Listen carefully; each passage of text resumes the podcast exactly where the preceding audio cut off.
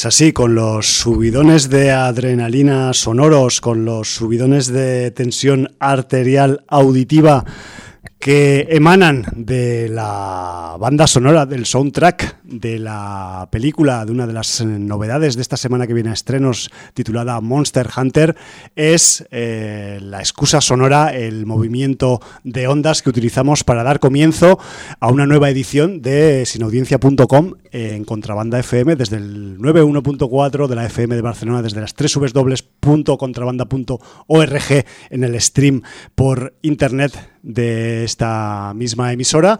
Y aprovechando para dar comienzo a una edición de Sin Audiencia que lleva por título, numeración, denominación Sin Audiencia 942. El que presenta, el que te habla al principio de los programas es Javi Aka Hum, o sea yo, y en el micro 2 pues después del burro que nos espanta está mi compañero de fatigas y hazañas, Jordi. Buenas tardes, Jordi. Pues buenas tardes, Jordi, acá Jordi. Jordi sin acá o con el acá vacío también, ¿no?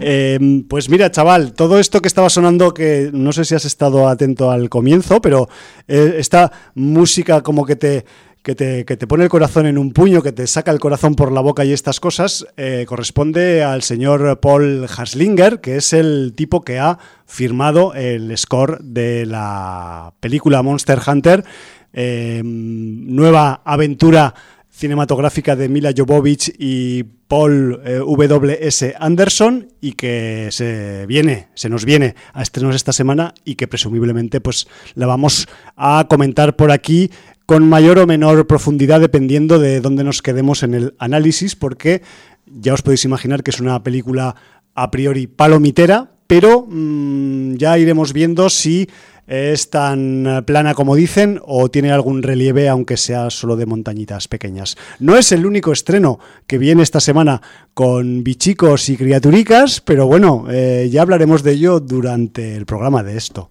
Sí, que estaba pensando Mm, ¿por qué tengo un déjà vu con película basada en videojuegos con esta dupla director-actriz?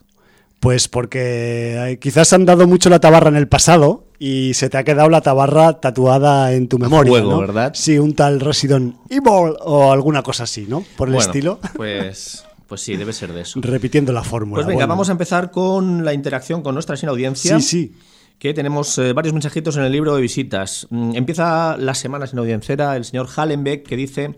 El otro día con las prisas escribí peor de lo habitual y se me colaron varias palabras y nombres mal escritos, como por ejemplo el título Blue Collar, sí, la película de Richard Pryor, y además me hicieron olvidarme de otra película de Jafet Koto, de la cual también quería comentar.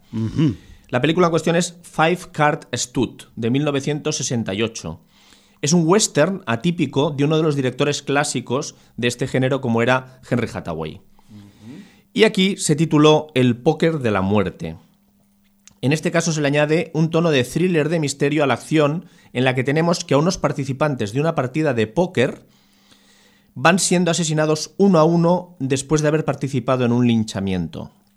Tenemos en su reparto, además del homenajeado de la semana pasada, a Dean Martin, a Robert Mitchum recuperando parte de su atuendo de la noche del cazador, y en este caso a un Roddy McDowell ejerciendo de villano y como siempre robando escenas por donde pasa. Spoiler. Y no, no voy a hablar de la Liga de la Justicia 2.0 o 3.14 o lo que sea, entre otras cosas porque todavía no la he visto y como he acabado bastante harto de que en los últimos meses no se haya parado de recibir mensajes en varios ámbitos sobre tal acontecimiento, creo que tardaré bastante en verla. Es lo que se denomina el efecto inverso al hype, el contra-hype. Sí, ¿no? Y le pasa a, mucha gente. A mí me ¿eh? pasa también. Se acaba saturando y dice, pues ya. Bueno, una de las cosas que me pasó a mí en su día con el misterio de la bruja de Blair. O sea, ese. Por ejemplo. Ese viral y ese de todo el mundo, pues, tardé pues 15 años en verla. Sí, o a mí con Cloverfield, con Monstruo. luego la vi siete años después y me chupé los dedos de gusto, pero bueno, en el momento no la supe acariciar como debía. Y dice, y en cuanto a WandaVision, me uno a todas y cada una de las palabras usadas por Sudaka a la hora de comentar dicha temporada recientemente finalizada. Solo añadir que en su última y más breve temporada de Los Agentes de Shield, ya se realizó un experimento parecido de homenajear series y películas antiguas, sobre todo en los títulos de crédito, ya que en esta ocasión realizaban un viaje en el tiempo que les llevaba desde los años 30 hasta casi la actualidad. Luego tenemos a Ijon Tichi, que nos dice, buenas. Un honor que comentarais el último encuentro que hicimos en el club de lectura de Dentro del Monolito, con Sudaka como parte importante. Era de justicia el homenaje que hicimos al programa. Al fin y al cabo, todos los que estamos en este libro de visitas somos hijos de sin audiencia. O hermanos. hijos de los hombres. hijos tichis. Me gustaría decir que entre mis últimos visionados están algunos estrenos como Pequeños Detalles, fallido thriller que trata de recuperar un espíritu noventero fracasando estrepitosamente para mi gusto, y con un Denzel Washington bastante estropeado físicamente. Oh. Más destacable es Solo las Bestias, buen thriller francés a lo Fargo, que cuenta con un guion enrevesado, pero con giros sorprendentes que están bien metidos, y además con un cierto trasfondo de crítica hacia el tecnificado mundillo de las redes sociales. Pero todavía mejor me pareció Nuevo Orden, una brutal peli distópica, o tal vez no, que hace de la crudeza su fuerza y que funciona en su impacto por la sequedad y sobriedad impuesta por su director Michel Franco. Fabulosa. Esta es la peli mexicana que teníamos dudas de si tenía ápices o condimentos eh, eh, de género o no. Sí, sí, Pues eh, recomendada por Ijontichi. Ahí está. Voy desconectadísimo en cuanto a series, pero me gustaría preguntar si alguien ha visto la segunda temporada de Servant, de Shyamalan. Pues la primera me dejó muy buen regusto. Abrazos. Pues otros abrazos para ti. Eso. Orlac, que hace tiempo no nos escribía, ¿eh? Buenas, lo primero felicitaros el aniversario, que no se me vaya a pasar, y lo segundo, estoy a punto de hacerme un change.org para que en The Walking Dead pongan un botón de esos de saltar intro, pero con saltar capítulo. No puedo con esta serie, pero debo. Y todo esto lo escribo mientras en la televisión esta The Walking Dead avanza hacia su fin tan soñado por muchos. Por lo menos en este rato hago algo útil. Nanino ni, nanino ni, musiquilla de la serie. Salud. Y tenemos a Sudaka, que también nos dice saludos y en la misma tónica que Tichi, agradecer la mención en el programa y felicitaros no por los 20 años, que claro que sí, sino por ser quizá el mejor programa de cine, series y un poco menos de libros y cómics que navega por la red. Y debo haber escuchado al menos media centena. Y asimismo he abandonado al no encontrar lo que Sin Audiencia siempre ofrece. Por otro lado, como veo que nos ha tocado lo más comercial de la semana, aquí me unto. Ahí. Justice League eh, Snyder's Cut. Sin spoilers, primero de todo, mejora la versión que salió en cine, de lejos, y segundo, para nada me merece la gran película que dicen muchos. Quizás lo peor de Zack Snyder, y me encanta todo lo que hace, pero tercero, no entiendo lo del CGI. Llega a ser vergonzoso en ocasiones y quizá lo hicieron los mismos de Charnado. y cuarto, a mí no me engañan, esta versión se hizo para Warner y por Warner. De otra manera nos explica lo forzoso de ciertos cameos o apariciones de personajes solo por generar inquietud para futuras secuelas. Y quinto, véanla, porque obviando lo anterior, en conjunto son cuatro horas muy entretenidas. Joder. Y en el otro canal, Falcon and the Winter Soldier, y los primeros cinco minutos son para aplaudir, engancha de inmediato y luego la historia que desarrolla la cotidianeidad de los protagonistas después del blip atrajo bastante mi atención. Recomendadísimo primer capítulo. Para terminar, hice mi tarea y me subí al Isabel Cochet Challenge. Y vi mi vida sin mí. Pues ya nos llevas ventaja, ¿eh, Sudaca? Porque nosotros estamos ahí encallados. Nos sacas los colores. Ya escuché que es lo mejor que ha hecho y ni está mal ni me aburrí, pero nunca logra la profundidad que supone la premisa. Y de alguna manera la película se autoespolea, spoilea, al principio cuando la protagonista recibe una noticia y ahí ya sabes lo que va a pasar hasta el final. Ah, esos guionistas. Bueno, pero a lo mejor eh, ya el título Mi vida sin mí tiene algo de spoiler, no lo sé, ¿eh? porque todavía... Hombre, a mí se me ocurren unos cuantos, ¿eh? No sé si alguno ocurrirá en la película, cuando lo veamos lo sabremos. Oye, pues Sudaka, recordemos que fue Said el que propuso el, challenge. el que nos lió. Y, bueno, ya, ya van cayendo, ¿eh? Por todos lados. Y, bueno, tendremos que, en un plazo más o menos corto, dijimos, razonable. Nos dábamos hasta el 31 de marzo. ah, sí, ¿tanto? O sea, tampoco, tampoco decir. Sí, sí, estamos a, 24. Y yo que quería ponerme al día con los monetes y los lagartijos. Es que me parece que el 31 es el miércoles que viene, ahí lo dejo. Ay, ay, ay, ay. Bueno, ya hablaremos luego, ya hablaremos. esto es un marrón. Sí, pero claro, nuestra sin audiencia, por nobleza, nos obliga. Eh, sí, en cierta manera. Eh, bueno, y con esto vamos a dar un salto, triple salto mortal, a los estrenos de cine. Sí. Tenemos dos películas de criaturicas, pero Tenemos- antes Tenemos, vamos, criaturicas, que es que además me estoy dando cuenta, eh, bueno, siempre ha estado ahí, pero nunca me he dado cuenta tanto como ahora, en este momento actual, en que, Jordi, por ahí la gente, el término criatura, en la vida real, en el mundo cotidiano, no lo utiliza para denominar a bestias gigantescas o a seres que vienen de otra dimensión, sino lo utilizan para llamarlo a los niños pequeños. Sí. Con lo cual hay una como una especie de, de desfase, ¿no? De nomenclatura entre una acepción y otra, que entiendo que las dos son válidas. Pero carajo, yo como estoy acostumbrado aquí a las criaturas que son, pues eso, de altas como un edificio colmena y o raras como un pez abisal, pues claro, cuando se la dicen a, una, a un niño pequeño, pues digo, pero qué, qué poco cariño le tienes al niño. No, pues si ese es de bonico, es de, es de gracioso, es de, de Pues monete. mira, como hemos hablado de criaturas, me acabas de recordar una noticia. ¿Tú tienes noticias hoy? No, no, porque no te- sí que habría, pero no he tenido tiempo de pescarlas. Pues quiero dar la noticia sí. Antes de empezar con los estrenos, Con porque así no me olvido. Y además Vale, una vale. noticia que creo que te va a interesar. Pues venga, va. Y, y te vas a llamar la- de llevar las manos a la cabeza porque te va a dar trabajo. Más todavía. dale, dale. Desde Corea nos llega nueva serie que se llama Joseon Exorcist.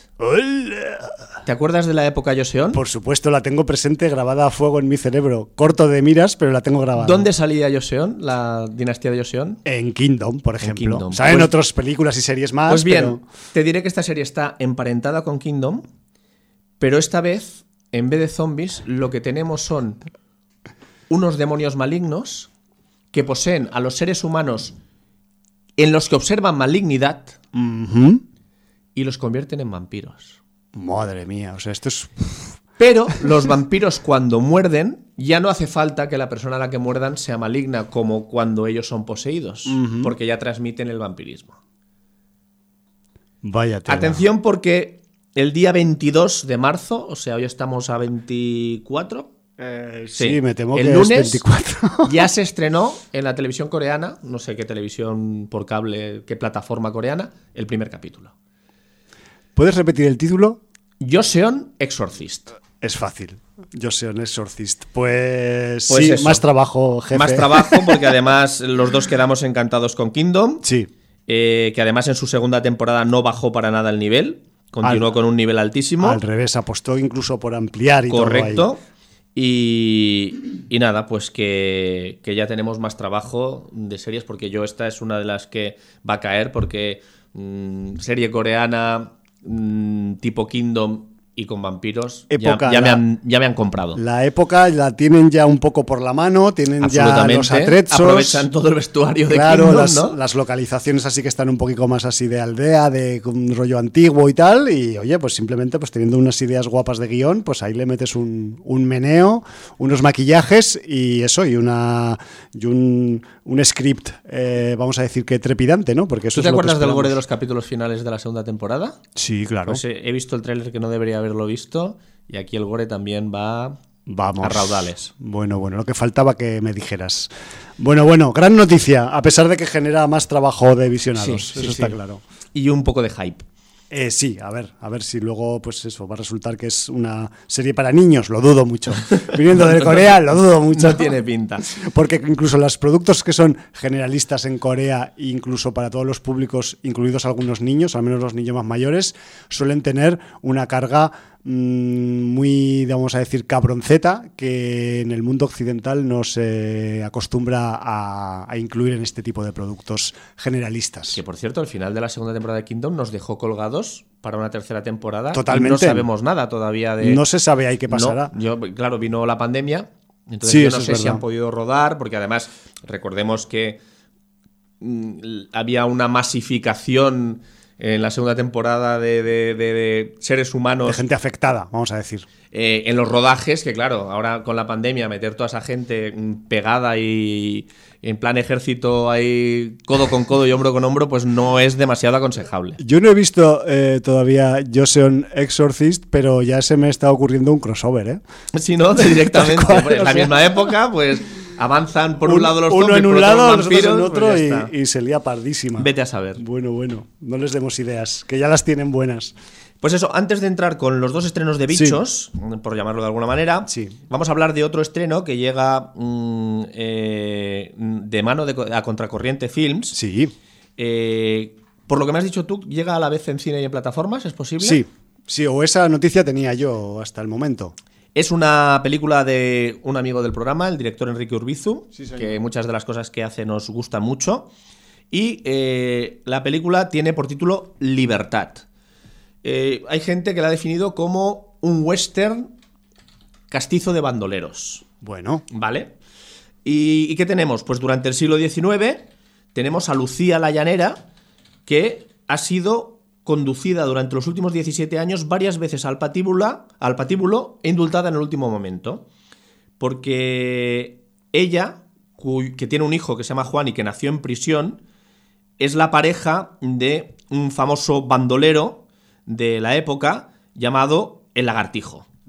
¿Vale? Y entonces, bueno, pues eh, hay un tal gobernador Montejo, que es un poco. Esto me recuerda un poco al zorro, ¿eh? Versión pues hispánica. a ver, pero es que, mm, sinceramente, el zorro puede ser una traslación del bandolerismo ibérico de, la época de la invasión francesa, tranquilamente. Y entonces, pues el gobernador Montejo eh, es un poco quien se está encargando de acabar con los bandoleros.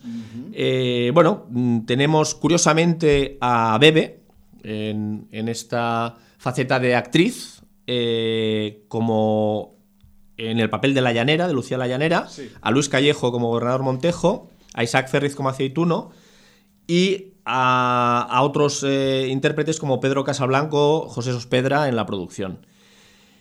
Eh, bueno, pues no vamos a contar nada más porque tampoco creo que haga falta hablar eh, más sobre la sinopsis de la película. La duración me ha llamado la atención, pero como entendemos que se estrena a la vez en plataformas, quizá iba enfocada como una miniserie estas de dos capítulos, como una TV movie.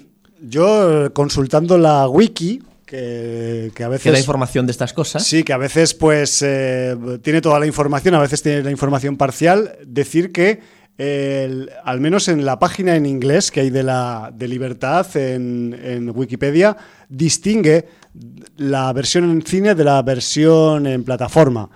Y me explico, la versión en plataforma consiste en cinco capítulos de alrededor 50 minutos cada capítulo, que eso nos llevaría a prácticamente 250 minutos o 240, más o menos cuatro horas de duración, Jordi. Y hay la otra versión, existe la otra versión alternativa para cine que eh, simplemente dura pues unos 135-140, que es lo que dijiste tú. Entonces, claro, entiendo que la versión en plataforma es extendida.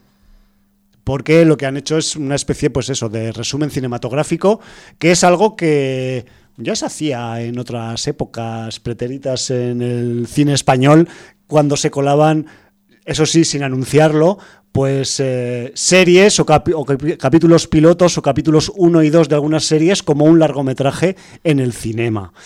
Mm, entiendo que no es la misma exactamente situación, pero mm, algo parecida sí que es. Entonces, que no nos parezca tan raro eso de que haya un mismo producto, un mismo, un mismo proyecto que tenga una versión larga y una corta, ya sea para las series o para el cine. Perfecto, pues ya mm, aparte de esta libertad, pues dos películas de criaturas. Vamos a dejar para la última la que has podido ver y pues nos claro. comentarás a continuación. Pero también viene esta semana eh, la película de Godzilla vs. Kong.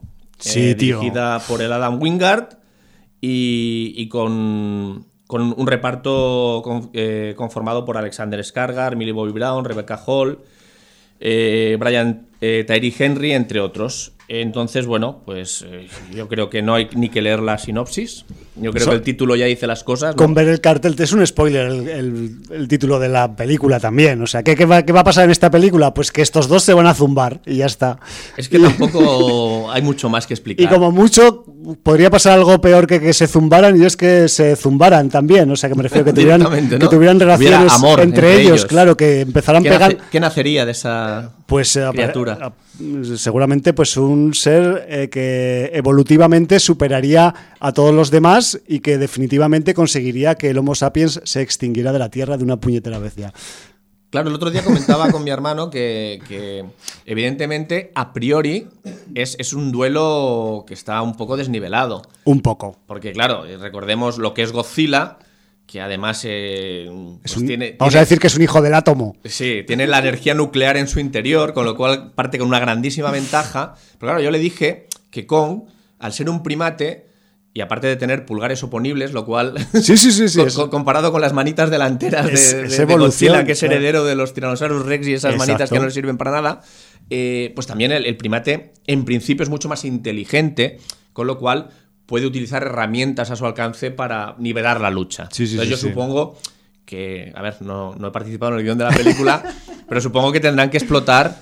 Eh, eso para, poder nivelar un poquito, era un poco, como hoy seguramente tocaremos el tema Liga de la Justicia. Sí, sí, sí. Eh, era un poco lo que pasaba en Batman versus, versus Superman. Claro. ¿Qué hacen con Batman? Le hacen la Hulkbuster, pero versión, versión Bruce Wayne, ¿no?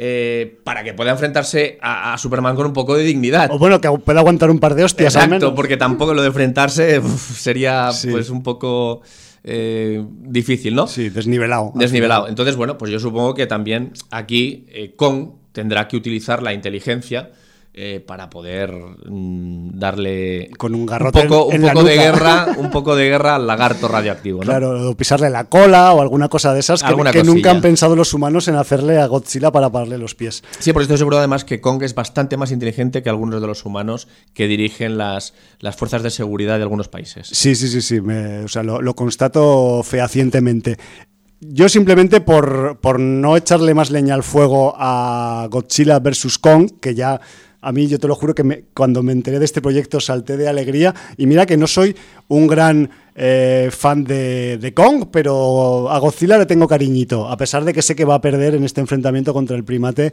que es nuestro predecesor en la evolución, ¿no? Pero ¿sabes que va a perder porque tienes información o...? No, porque lo acabas de decir tú y lo has explicado muy bien. No, pero yo no he dicho que pierda. Bueno, en cualquier caso, Jordi, que sepas, esto ha sido una priori. Que sepas que esto puede, puede, abrir una puerta hacia otros lugares que no nos imaginamos. Simplemente os quería recordar que el, Godzilla vs. Kong de Adam Wingard viene precedido por tres entregas que hay que tener en cuenta en algún momento.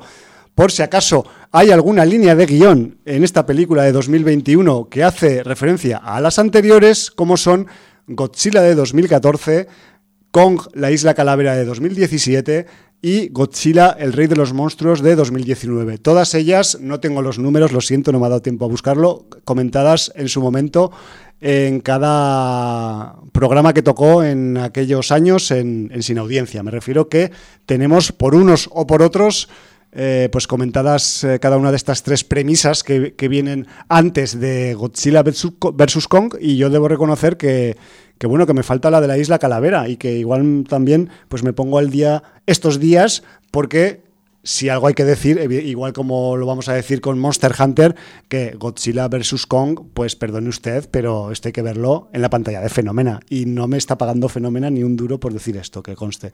Hombre, yo debo decirte, yo cuando hablé de Kong y la isla de la Calavera, a ver, tiene sus fallitos, pero era entretenida. Por eso. Entonces, pues, pues para, para entretener un rato y y pasarlo bien, pues... Peli de monete, interesante ahí. Y, además agradecías que no salía Jack Black.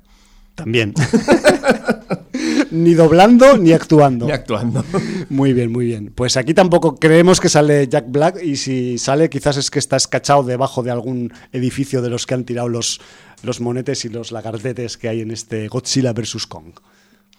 Perfecto, pues ahora ya sí que entraríamos con la tercera en discordia, segunda de criaturas. Sí. Que sería este Monster Hunter. Que también es un poco spoiler.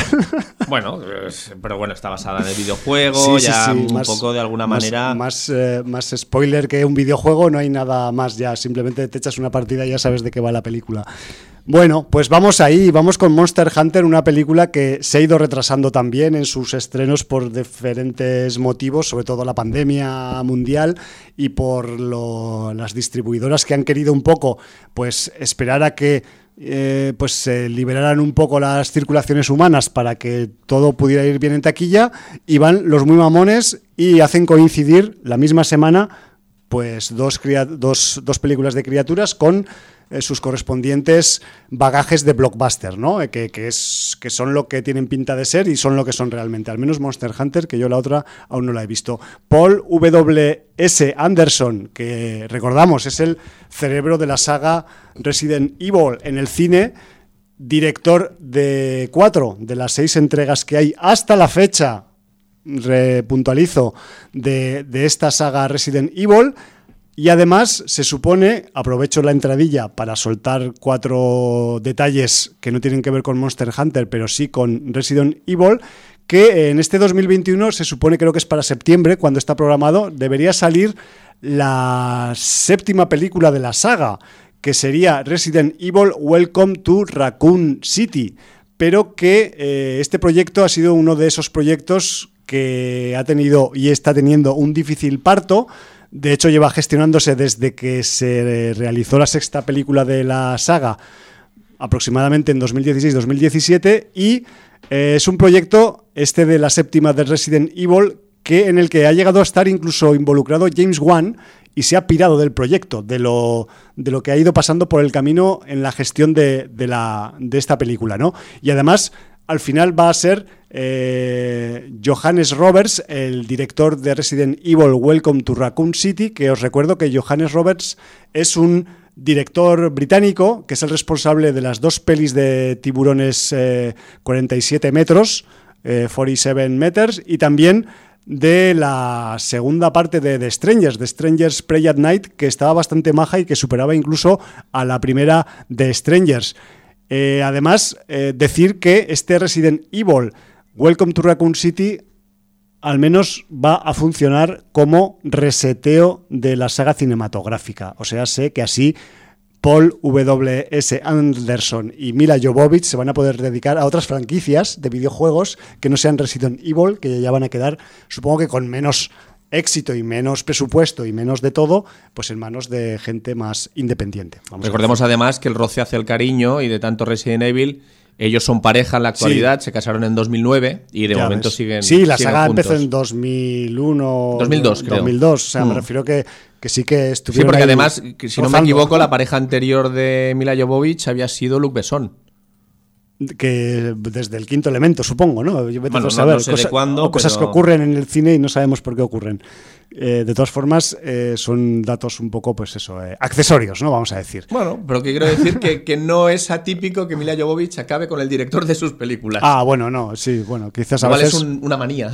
Una manía una costumbre o simplemente pues un, un, hábito o una especie de, vamos a decir, un gusto, ¿no? Que tiene una forma de funcionar. Sabemos que en el cine se dan muchas relaciones de pareja entre actores y actrices. Entre gente, sí, que trabaja junta. Que trabaja junta, pero bueno, claro, con el director tampoco es tan habitual. Aunque bueno, en el Hollywood eh, clásico se estilaba muchísimo. Sí, quizás era un poco eh, más habitual. Mm. No sé, eh, supongo que después del Hollywood clásico los directores se han vuelto todos más feos y menos atractivos. Pero vete a saber. Vete a saber. Eso es una, una, apreciación subjetiva, no lo toméis en serio, por favor. Bueno, vamos con la sinopsis de Monster Hunter, porque además es una sinopsis de videojuego, ya os podéis imaginar, y claro, pues es eh, un punto de arranque tan eh, facilito como sencillo como difícil de batir, ¿no? Porque como mm, para empezar una película de aventuras, ¿qué es lo que tenemos aquí? Pues acción y aventuras, eh, componentes, vamos a decir, no sé si catalogarlos de fantásticos o de ciencia ficción, porque como jugamos con parámetros de otras realidades, y estoy haciendo un pequeño spoiler, pero lo voy a acabar de hacer en la sinopsis, pues no acabo de decidirme dónde catalogar el contenido de género de Monster Hunter, pero entiendo que es más ciencia ficción porque mm, tenemos, pues, mm, vamos a decir que la existencia de un mundo diferente al que nosotros conocemos en nuestra realidad y que está dotado de todo tipo, vamos a decir, de ecosistemas, zoología, biología. Entonces quiero pensar que la categorización que debería llevar Monster Hunter, a pesar de que tiene ciertos componentes que pueden ser un poco arcanos, sobre todo con algunas cosas que pasan en la película en algunos momentos, pero que tiene una base de ciencia ficción bastante importante. Para eso se interpretó eh, esa, esa ramificación que era la fantasía. Para cuando no podías conjugar la ciencia ficción con la magia y buscabas algo por, al medio camino, pues decías fantasía. Entonces con eso te cubrías las espaldas. Porque la fantasía permite que haya ciencia ficción y permite que haya magia. Vale. Bueno, en cualquier caso. digo yo, ¿eh? Sí, sí, sí. sí. por categorizar. Yo, es, mi propia reflexión que, llevo, que llevo encima, pero como hay un desarrollo, que a mí me gustan mucho los animalicos de toda la vida, la zoología y esas cosas, y aquí pues tenemos una. Supongo que también derivado del juego, de los, de los bichos que tienes que cazar, como muy bien dice el título de la función y tal, pues como hay tal digamos, pues peso e ímpetu en desarrollar eh, organismos biológicos diferentes, especies diferentes, eh, criaturas de todo tipo, mm, de diferentes tamaños y tal, pues quiero pensar que también hay un, hay una, vamos a decir, un, un cierto, eh, vamos a decir, arranque científico en los guionistas tanto del videojuego como de la película que pues han querido un poco darle cancha a esta, a esta parte de la, de la ficción, ¿no? que es inventarte eh, criaturas porque estás en otro mundo y existen otra, otro tipo de vida, ¿no? Vamos a la sinopsis ya de una fucking vez, por favor. Bueno, aquí tenemos, al principio de Monster Hunter, tenemos a una a una patrulla de, Rangers de, de, los, eh, de los Estados Unidos que están pues eh, patrullando por algún lugar de Asia Central, presumiblemente eh, por alguno de los datos que se dan a lo largo de la película, podría ser algún sitio eh, que, que orbita por las coordenadas del centro de Afganistán, por decirlo de alguna forma, aunque en la película no se hace explícito en ningún momento. Y em, a esta, esta patrulla que, de Rangers que anda buscando a otra patrulla que ha desaparecido recientemente en la zona, acaban llegando a una especie de sitio o lugar o espacio donde hay unas, unas eh, vamos a decir, rocas como rituales alineadas en el suelo que una vez se colocan eh, inconscientemente entre ellas, pues acaban siendo teletransportados sin venir a cuento, a un lugar desconocido del que no saben nada, que se parece un poco al sitio donde estaban, a nivel desértico, árido y tal, pero con la sutil diferencia de que nada más eh, bajar de su vehículo después de haber aparecido en el nuevo lugar, en ese nuevo sitio que no saben de dónde ha salido ni, ni qué es exactamente, pues lo primero que encuentran es los vehículos de la patrulla que estaban buscando con los cuerpos eh, hechos polvo, destrozados de sus compañeros de regimiento.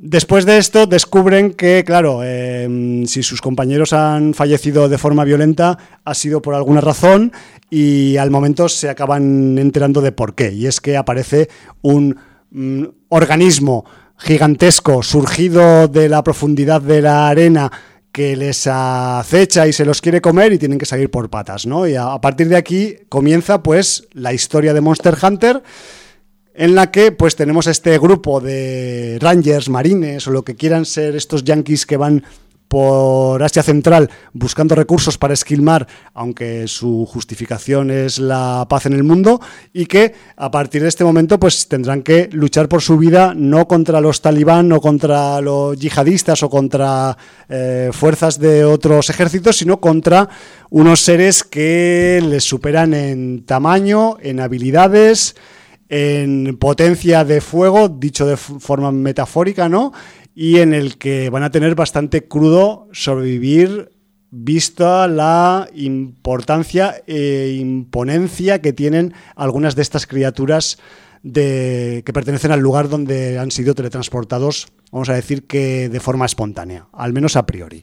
Este es el arranque un poco de la, de la historia de Monster Hunter, es muy videojuego, evidentemente, es, un, es una premisa pues para empezar a disparar para empezar a hacerte un shooter con, las distintas criaturas que aparecen por el paisaje desértico donde está este, este comando de, soldados, pero con la diferencia de que em, pues eh, muchas de estas eh, criaturas que van a conocer estos rangers pues mm, son inmunes a las armas de fuego y van a tener que buscar otro tipo de formas de combatirlas y de hacerles frente a nivel militar, que no son las armas que traen de su dimensión o de su lugar de origen, que es la realidad que conocemos, ¿no? Allí en, en, este nuevo mundo, en este mundo paralelo, por llamarlo de alguna forma, pues hay, al, pues hay otras formas de, de, combatir por la fuerza que no son las que se usan en,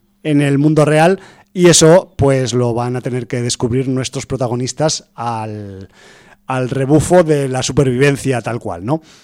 Evidentemente, visto el bagaje del director, de la protagonista de la película, de la procedencia de la historia y tal, esto es un intento de abrir franquicia como la copa de un pino. Me refiero que no tengáis ninguna duda aquí, esta película, si aparte eh, brilla técnicamente como brilla, es porque yo creo que quieren eh, un poco, pues eso, establecer una base para poder hacer pues algunas entregas más, evidentemente, vista la, la, argumentación que hay, que tampoco es mucha, pero que la hay en, en este Monster Hunter de 2021, pues evidentemente eh, hay, hay materia para que esto continúe. Supongo que los videojuegos también, que no sé si hay como entre 4 y 6 entregas para, diferentes plataformas desde PlayStation 2 en 2004 en adelante, ha ido cambiando el juego por, por muchas por muchas consolas y con varias entregas y tal. Me refiero que material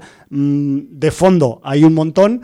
Y lo que igual pues hace falta es que se afile un poco el lápiz del guionista, que simplemente pues eh, Monster Hunter no os voy a decir que sea la película de la temporada, tampoco es una película que invente nada, más allá de algunos diseños de criaturas que son bastante originales, pero debo decir que es una película cumplidora como vehículo de entretenimiento que de aventuras en un entorno de una realidad paralela, pues eh, funciona perfectamente, así en un entorno semi fantástico, semi de otra dimensión, y que, pero sí que es una realidad que, que el, que el guion de Monster Hunter pues eh, es de esos de servilleta de bar, todo se ha dicho, ¿eh? o sea, con todas las salvedades, pero que quede eso que quede claro y que por muchas de las cosas que yo pueda decir que están guay de Monster Hunter, pues el, el guion es, es lo que es y tiene el síndrome del videojuego también, que ya lo hemos comentado aquí muchas otras veces, que, es, que es algo también recurrente ¿no? en las adaptaciones de, de, historias de videojuegos, no todas, pero sí muchas de ellas pues sufren este síndrome y es que los guionistas, por la naturaleza del material de origen, que es un videojuego en el que aparte de unas premisas básicas que no te debes saltar, que, que son bastante sencillas, pues tienes un campo abierto, ¿no? Para, para poder eh, pues implementar, irte por las ramas, enrevesar la, trama, el guion, las subtramas y, y, darte vidilla como guionista, carajo. Que lo que hacen un poco con los videojuegos es, pues, es simplemente eh, pues plantar una semilla de idea, ¿no? Pero luego vienen pues eh, hechos como este Monster Hunter que nos vuelven a demostrar que pues los guionistas más bien arriesgan poquito y teniendo pues una, un gran vehículo técnico a su servicio, pues no lo acaban un poco de, de gestionar bien y de sacarle todo el partido necesario. ¿no? Eh, ya os digo que eso no quita que después de esta época de, sequía que llevamos de estrenos eh, espectaculares, de estrenos eh, blockbusterescos que, que, que, en otras épocas en el cine pues eh, nos venían unas semanas sin otra, pues, pues que se agradece poder ver un tipo de historia facilona con buena factura técnica como es Monster Hunter en una pantalla grande. También, y, voy un poco pues también a hablar un poco de lo, de lo obvio, pero también hay que hablarlo, y es que mmm, yo quería destacar un poco también, a pesar de que pues está un poco encasillada, pues la figura de Mila Jovovich como actriz en el cine de acción. Me refiero que eh, ya la tenemos en funcionamiento a esta mujer desde finales de los 90, desde que empezó en su, vamos a decir, periplo de, en el cine de acción con, con el quinto elemento, pues ha traído siempre de su mano esos aires que ahora se comentan por ahí, ¿no? De empoderamiento femenino en el género y tal, y que, joder, pues ella lo ha estado haciendo eh, muchos años antes de que incluso se, se, inventara o se utilizara esta expresión, ¿no? que ahora tan está, está tan de moda y tal. Y bueno, aparte de las seis entregas eh, que, ya, que, que ya hay hasta la fecha de la saga Resident Evil, también, pues en este sentido, a la señora Jovovich le avalan, aparte del quinto, del quinto elemento también, pues eh, Ultraviolet, Los Tres Mosqueteros o la más cercana, Hellboy de Neil Marshall, que en su versión eh, Uncut, pues tenía algunas escenas bastante gore que, que son de destacar, ¿no? Luego también en el reparto una sorpresita, bueno, tenemos un par más de sorpresas, pero una sorpresa importante es la adición del señor Tony Ya al, reparto estelar de, Monster Hunter. Em, Tony Ya, junto con el resto de actores y actrices asiáticas que hay en el reparto, porque hay más aparte de, de Mr. Ya, pues le dan un, un empaque más atractivo si cabe a la propuesta visual de la, de la película, ¿no? Que de, que de, eso también hablaré un poco de la, de la estética y de la y de un poco de la de la forma de, de hacer que tiene eh, Monster Hunter en cuanto a su universo particular, ¿no? Que, que, lo pasaré a explicar un momentín. Más que nada porque quería decir que con la tontería, la presencia de Tony ya en este Monster Hunter también, pues, eh, afianza un poco vamos a decir, la carrera de Tony Ya fuera de su país. Me refiero que eh, al Tony Ya ya lo tenemos visto, ya estamos acostumbrados a verlo, pues tanto en producciones o coproducciones chinas, que, en las que hay varias importantes que ha participado, como SPL2 Paradox o Triple Thread, que, las hemos comentado por aquí en algún momento, o también eh, producciones yankees como pueden ser eh, pues la séptima parte de Fast and the Furious, que yo no la he visto, pero la cito porque está ahí en su currículum, o XXX Reactivated, que fue pues la, secuela tardía de XXX, que creo que no sé si era la tercera, que, llegó pues también hace, hace poquitos años. En cuanto a reparto, también hay que decir que tenemos un tercer nombre que mm, podría interesar a la sin audiencia por su experiencia en el género, que es Ron Pellman. Ron Pellman aparece quizás no demasiados minutos en, eh, Monster Hunter, quizás hace, hace una, un poco de aparición en la intro de la película y un poco en la outro.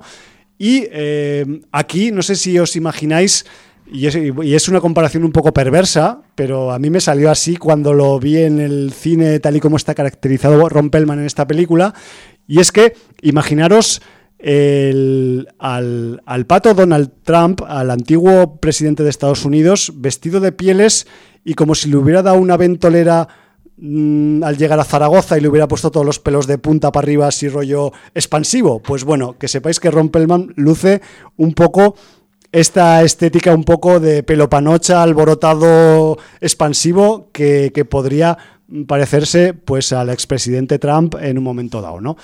Aparte de eso, hay que decir que, mm, como siempre, Mr. Pellman es un tipo que, que, también pues, da empaque con su presencia, aunque lo vistas con pieles, aunque le pongas el pelo alborotado, rollo Trump, em, el tipo te va a tirar dos o tres sentencias, le va a decir cuatro cosas al Tony ya, le va a decir tres o cuatro cosas a la Mila Jovovich y van a sentir con la cabeza porque no les queda más remedio. Pues, pero que sepáis que eh, aparece poco el hombre, pero los toques que pega son eh, importantes dentro de la trama. Luego, en cuanto a producción y a estética, también quería eh, comentar, y con esto ya pues un poco voy acabando para dejar espacio al resto de contenidos que tenemos en, el horno preparándose, decir que aunque la peli pues eso, quiere emular paisajes del Asia Central, rollo Afganistán o algo similar, el rodaje se ha llevado a cabo entre Namibia y Sudáfrica, que parece ser son sitios que se podrían parecer estéticamente, aunque ah, para, un, para el ojo de un buen geomorfólogo evidentemente el desierto afgano no se parecerá en nada al desierto de Namibia, pero bueno, en una producción blockbuster en el que hay soldados yanquis de pacotilla, pues supongo que, que, no importa mucho, ¿no? Pero sí que es verdad que los paisajes, tanto eh, simulados como los que hay reales en la película, pues son eh, muy imponentes, realmente se le dan un poco más de grandeza visual un poco a la, producción y eso pues eh, es positivo, siempre. De hecho, pues si le queremos sumar algo más de mm, empaque, aparte del, del paisaje desértico real sobre el que se han rodado muchas de las escenas, tenemos pues esas influencias, esos elementos que la película ha tomado prestadas, supongo que la película y también el videojuego, porque yo no lo he jugado, pero quizás algunas de las criaturas, por ejemplo, que aparecen en, la película, entiendo que aparecen tal cual, al menos la mayoría en el videojuego, y en esta toma de en préstamo de algunas influencias de otras pelis o sagas en el aspecto de las criaturas, pues tenemos eh, ya os podéis imaginar, Jurassic Park es una buena referencia de la que quizás hay una escena en Monster Hunter que, que es pues bastante mm, fusilada, vamos a decir, o al menos influenciada muy importante, de forma muy importante por, por Jurassic Park, pero luego también tenemos guiños o,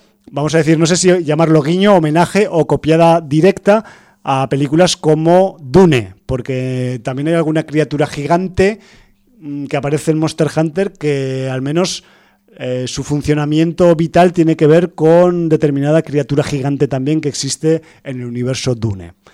Luego también eh, hay que hablar de la estética que tienen los personajes, de la caracterización ¿no? del, del reparto, y es que tenemos una estética que oscila entre, vamos a decir, el steampunk, por un lado, por otro, el barbarismo posapocalíptico, ¿no? Del vestirte con pieles o con, o con, vamos a decir, recursos naturales o de cosas que te brinda la naturaleza para, para, tu, para tu forma de vestir. Pero luego también tenemos lo que yo denomino, que no sé si existe o si no, pues lo pongo aquí, el estilo crossover de vertedero, que me voy a explicar, que es un poco eh, pues ese estilo en el que cualquier elemento punzante que puedas encontrar en tu camino puede acabar convirtiéndose en un arma o cualquier eh, chapa metálica curvada puede acabar siendo un trozo de una pieza de una armadura. Me refiero a eso, a eso me refiero con el, con el crossover de vertedero, ¿no? Entonces, entre estos tres puntos, el estilo bárbaro, el estilo Steam y el estilo crossover de vertedero, pues son un poco las, las eh, los tres influencias que tienen un poco los personajes para estar caracterizados en esta realidad paralela en la que, en la que aparecen eh, parece ser que sin desearlo, pues mucha, muchos eh, humanos que viven en nuestra, mm, en nuestra realidad, que tampoco se explica mucho en la película, pero sí que es verdad que mm, dan lugar a entender de que a ese lugar han ido llegando eh, personas de esta realidad desde bastante tiempo atrás y que eh, la gente que ha quedado allí o que, lleva viviendo allí mucho tiempo, pues eh, ha ido adquiriendo la experiencia de, las diferentes culturas y diferentes, vamos a decir, eh, épocas en las que la gente ha sido absorbida en esa dimensión. Esto es una pura deducción del home, ¿eh? o sea, me refiero que este es el típico punto del guion que no sé por qué carajo los putos guionistas no lo han querido desarrollar, aunque sea con una línea más, porque es una de las cosas guapas que se podrían explotar un poco de, esta historia y que no, a priori, pues no la desarrollan. Pero bueno, ya sabemos cómo van estas estos guiones que, entiendo que pues van ahí un poco eh, corriendo y cuando hay que recortar cosas pues eh, entendemos que, pues las cosas más interesantes quizás pues acaban cortadas por la tijera de, los 90 minutos que tiene que durar la película. Y ya por acabar, eh, vuelvo otra vez a la cuestión de las criaturas. Los estudiosos de la zoología, de las criaturas de fuera de nuestra realidad. En ese aspecto la película, imagino que también el videojuego es una joyita. O sea, me refiero que a ese nivel hay un desarrollo zoológico, tenemos nombres, tenemos ecosistemas, tenemos hábitos de caza, hábitos de alimentación. Me refiero que en ese aspecto pues se puede hacer un pequeño eh, libro de ciencias naturales de este lugar que no sabemos cómo se llama, al que va la, la gente de nuestra realidad y que acaba pues eso, eh, queriendo luchar por su supervivencia simplemente por el hecho de estar rodeados de criaturas que, que mm, te superan en todos los aspectos, ya sean en veneno, en potencia de fuego, en potencia de mandíbula o en cualquier cosa, ¿no? Porque mm, incluso los organismos que hay de supuesta condición herbívora en esta eh, dimensión paralela, pues también pueden ser peligrosísimos en un momento dado. Ahí lo dejo. Y con esto yo creo que simplemente pues acabo diciendo que no es la película de la temporada, ni mucho menos, pero que un alivio mm, de entretenimiento, de acción, de mm, criaturas fantásticas o inexistentes, pues nos podemos dar en el cine con Monster Hunter y con esto ya pues podemos pasar a otra cosa. A poco me quedo sin... me pega la boca seca, boca seca man. Sí, tío. Eh, un saludo a Ernesto Sevilla. Vamos a poner un poquito, vamos a hablar de la Liga de Justicia de, Zack Snyder. Sí. Pero poniendo un poco en contexto la colaboración de Zack Snyder con DC, eh, cómo se truncó y cómo ahora se, ha, retomado con DC y con Warner. Eh, todo, todo, empezó cuando en el año 2013 Zack Snyder se hizo cargo del proyecto Man of Steel, Superman, el hombre de acero. Eh, y bueno, pues aquí volvía a contarnos por enésima vez la historia de Superman, de su planeta, de cómo llega a la Tierra, de cómo la adopta, etcétera, etcétera, ¿vale? En ciertos momentos con algún toquecillo oscuro interesante. ¿eh? Eh, siempre mm, Snyder le ha dado una visión bastante oscura al tema de Zeita, ¿vale? que precisamente eso es lo que, luego veremos, le chocaba más a Warner y hacía que el estudio no acabara de apoyarle todo lo que Snyder hubiera querido, ¿vale? Es que a Warner, y perdona que te interrumpa, yo creo que hay, algunos directivos de la cúpula alta que les gusta mucho el brilli brilli, que les gustan solo las cosas que brillan, en la oscuridad no, no sé. Es que yo creo que tienen un complejo con Marvel que no se lo han quitado de encima y entonces eso les hace pues pues pedir cosas que no, que no estaban en la cabeza de Snyder, ¿no? Vale. Entonces, a mí con las tres películas que ha hecho Snyder para DC, me pasa exactamente lo mismo. Mm, me pesa más lo positivo que lo negativo y entonces, pues, mm, me quedo con lo positivo y, y me, me satisfacen. Al menos me satisfacen. O sea, no son ni un linterna verde ni un Aquaman, para que nos entendemos, ¿vale? Nos entendamos. Entonces, bueno, pues eh, esta primera eh, Hombre de Acero, yo paso en 2016, si no me equivoco, a Batman vs. Superman, Dawn of Justice, El Amanecer de la Justicia, que eh, ya comentamos en, en, su día también en el programa, y que a mí me mató, me mató el final, me mató ese final PlayStation 2, o sea, es que no lo pude superar el momento Marta, que todos los que vieron la película también, en, parte, pues bueno. Pero en general no está mal la película. Tiene sus altibajos, pero también valoro más lo positivo de la balanza que lo negativo y también me quedo pues con un entretenimiento que me, me satisfizo, ¿no? Sí. Y eh, llegamos a 2017. En 2017 eh, el señor Snyder se pone a rodar eh, La Liga de la Justicia y cuando la tiene prácticamente acabada, eh, no sé si hay un visionado para los, ejecutivos de Warner o qué pasa exactamente, pero la ven muy oscura. No es lo que quieren, ellos ven que, Marvel está triunfando con, metiendo humor, metiendo eh, más colorido, personajes no tan oscuros. Eh, no se pasa tan rápido a, la parte más depresiva de los, de los superhéroes, porque mm, tienen una carga en los superhéroes, bueno, como ya se pudo ver en Watchmen, que, no todo es fabuloso de ser un superhéroe, ni mucho menos. Y, entonces, bueno, pues eh, esto, este enfrentamiento entre Warner y, el señor Snyder, pues ya mm, se, se colmó con el fallecimiento de la hija de Zack Snyder. Y el hombre pues ya dijo, mira, yo o sea, lo que no puedo es enfrentarme a los productores de la película cuando yo tengo la película prácticamente acabada. Eh, además, mm, el hecho luctuoso encima fue por suicidio. El hombre pues dijo, oye, dejadme en paz. Eh, yo tengo una vida y, lo que no puedo es estar aquí con tonterías. Entonces, ¿qué hizo Warner? Pues darle el proyecto a Josh Whedon. Dicen, bueno, pues este hombre hizo los primeros Avengers, luego digamos que la cagó un poquillo con la era de Ultron, ¿no? Bueno, eso dicen. Ligeramente, pero bueno, eh, vamos a darle a este hombre eh, para que se haga cargo de la película. Y Josh Whedon cogió, prácticamente tiró a la basura el 80% de lo filmado por Snyder. Ya ves. y hizo una película que yo no he visto, pero que en general la gente habla como un gran fiasco. O sea, mm, se quedó a medio camino entre, entre lo que pretendía hacer Snyder y una cosa más Marvel y, no, no, convenció ni a unos ni a otros. Y se quedó ahí en, tierra de nadie. Y eh, ante esta afrenta, pues eh, el fandom, porque realmente eh, que tengamos ahora en 2021 esta, esta versión de Zack Snyder de la Liga de Justicia, se debe al fandom. Eso que hemos dicho, joder, no hay que influir a los creadores, eso que se quería cambiar el final de Juego de Tronos y todas estas cosas. En este caso, el fandom sí que consiguió hacer regular a Warner y permitir al señor Zack Snyder seguir adelante con su proyecto, recuperar lo que había filmado y sacar su versión de la Liga de la Justicia. Y en vez de conformarse con las dos horas que tenía la película de Whedon, se va el tío a las cuatro horas, ¿no? Ahí está. Como un máster del universo, ¿no? Entonces, bueno, pues llegamos ya a la Liga de la Justicia 2021, versión Zack Snyder, que gente decía, el ego de este hombre no tiene límites, pone Zack Snyder más grande que Liga de la Justicia. Bueno, bueno.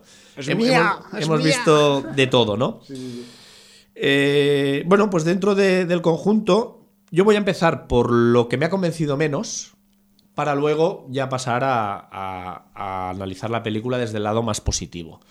Eh, las cuatro horas son un lastre. A ver, dentro de que se ve bastante bien, dentro. Se soportan las cuatro horas cuando podrías parecer un metraje largo. Eh, sí que es verdad que hay momentos, Valle, que que nos los podía haber ahorrado. Hay, hay, hay, momentos de la trama que no aportan nada. y esa afición a, a, ralentizar la cámara en muchos momentos no es necesaria constantemente porque de abusar también se pierde a veces el efecto. Eh, pero sí que es verdad que en este caso la duración yo no la veo un handicap. Eh, porque aunque no he visto la película de 2017, sí que eh, se le ha dado mucha relevancia a dos personajes, a dos integrantes de la Liga de la Justicia, que en 2017 no se daba ninguna explicación de ellos. Recordemos que tanto Wonder Woman como Aquaman, como Batman, como Superman, todos tienen películas de origen. Y entonces está explicado perfectamente eh, lo que les pasa, la trascendencia eh, de, su momento de pasar a ser un héroe, de, cómo se sienten, de sus miedos, sus filias, sus fobias. Y los personajes de Cyborg, lo llamaré Cyborg, no lo llamaré Cyborg, ¿eh? no quiero meterme ahora en anglicismos. Cyborg y Flash, aquí, eh, en esta versión 2021, tienen mucho protagonismo y además, de alguna manera, dándoles un enfoque fundacional ah, de, cómo consiguen su condición de, superhéroes, ¿no? Eh, lo cual aporta bastante a estos dos personajes. Y, y de hecho eh, los convierte en personajes muy poderosos. Eh, yo quiero hacer una advertencia. Yo en el tema cómics siempre lo he reconocido, he sido mucho más Marvelita que DCita. De hecho, en cómics DC, yo, mm, excepto los cómics más conocidos de Batman y Superman, Debo decir que soy un absoluto desconocedor de tramas de Aquaman, Flash, Wonder Woman, Linterna Verdes, varios, etcétera, etcétera. O sea que eh, estoy hablando eh, de una manera absolutamente libre de, la carga comiquera y, del fandom, ¿no?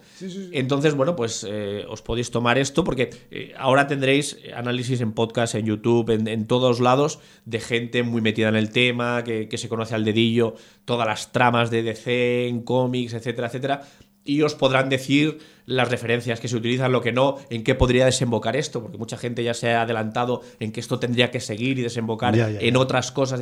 Yo no.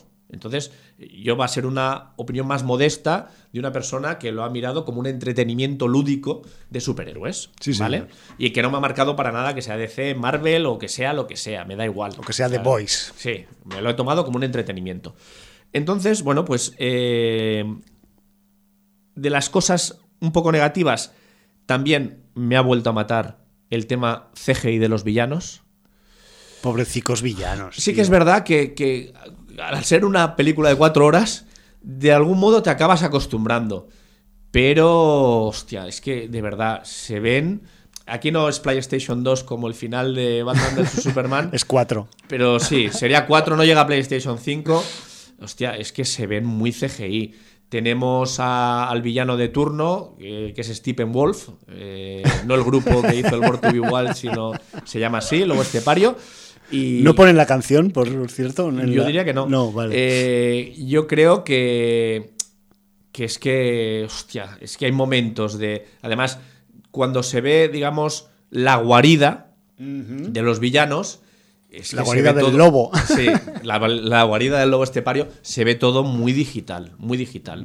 Y, bueno, pues a mí eso me ha costado madurarlo. Pero bueno, a pesar de ello, he seguido adelante y, como diré luego en la parte positiva, se ha soportado.